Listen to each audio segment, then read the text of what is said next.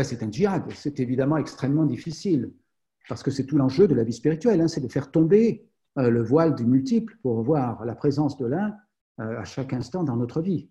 Comme le dit Junaid euh, dans sa description des différents états du Tawhid. C'est ça le, grand défi qui est devant nous.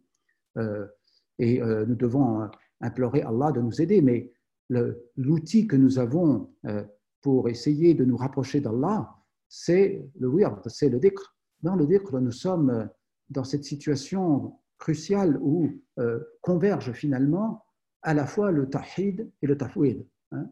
Nous n'avons rien à faire dans le dhikr.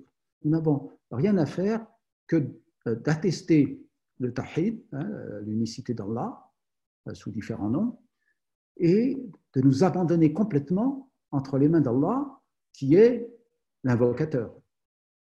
Parce que si nous essayons d'invoquer par nous-mêmes, nous nous rendons compte que c'est très difficile.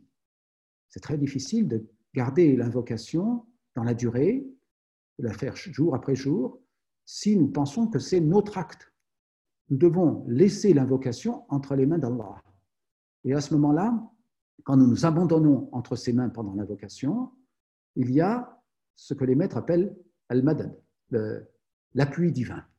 Il y a prise de conscience que c'est Allah qui s'invoque lui-même et qui relaie en quelque sorte notre incapacité à l'invoquer par sa propre capacité à s'invoquer.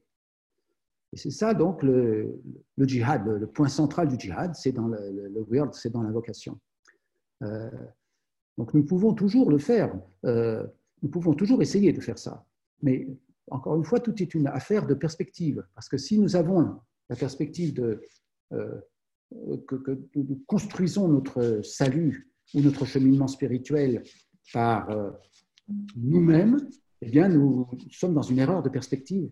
Parce que cette euh, invocation ou ce cheminement ne sert qu'à euh, renforcer notre ego, notre âme instigatrice du mal, qui est très subtile pour s'enorgueillir, y compris de la spiritualité, y compris de la religion et y compris du, du soufisme lui-même.